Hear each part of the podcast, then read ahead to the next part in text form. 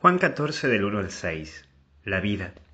Y en primer lugar es no se inquieten. Hoy tenemos que seguir adelante. Ya vamos pasando este desafío juntos. A seguir aguantando. Esto no es para siempre. Cuando uno se inquieta comete errores.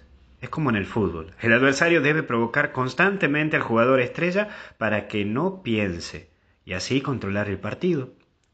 Vos sos el jugador estrella de tu equipo, de tu familia. No dejes que esto te acorrale y te haga perder el partido de tu vida.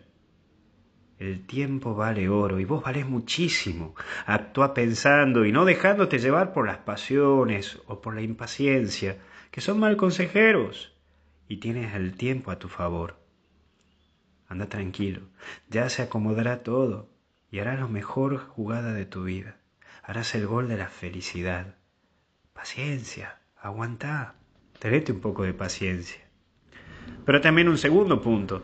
Yo voy a prepararles un lugar Qué lindo saber esto. Dios está con nosotros y no nos deja solo. Viene a acompañarnos, a recordarnos que hay una eternidad, que la muerte no tiene la última palabra. Vos con Dios tenés la última palabra. Ponele todo el entusiasmo a esta vida, que con Cristo lo podés todo y lo podés lograr todo. Por último, la vida.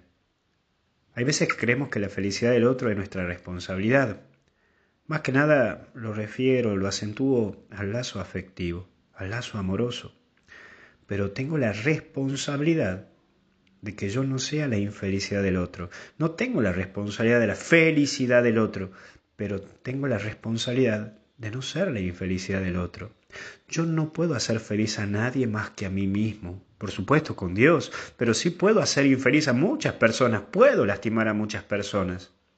Hay veces que no vemos en construir nuestra propia felicidad y por ende nadie puede dar lo que no tiene. No sé, te pongo un ejemplo afectivo, ¿no? O amoroso. Es que lo que pasa es que Marcela dejó a Juan. Bueno, porque Marcela no estaba enamorada de Juan. Obviamente que Juan tendrá la tristeza y tendrá que rearmar su vida y pasar el momento de duelo. Pero Marcela tomó esa opción para no hacerlo infeliz. No sé, espero que me entiendas el caso. En el caso de las parejas, por ejemplo, no hay parejas felices, sino más bien hay personas felices que se ponen en pareja. Que Dios te bendiga y te acompañe y te dé la fuerza necesaria para ser feliz, para ser feliz y te dé la gracia de no hacer infeliz a nadie.